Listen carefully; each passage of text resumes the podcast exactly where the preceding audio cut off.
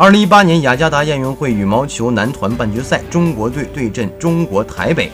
第一场单打较量，石宇奇对阵周天成。过去双方三次交手，石宇奇保持着全胜。不过第四次交锋，他稍有些意外，不敌对手，中国队先丢一分。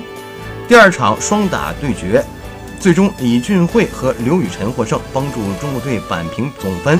第三场，陈龙迎战王子维，首战陈龙处于被动追分的一个态势，决胜局陈龙越战越勇，以二十一比十七实现了逆转，中国队再加一分。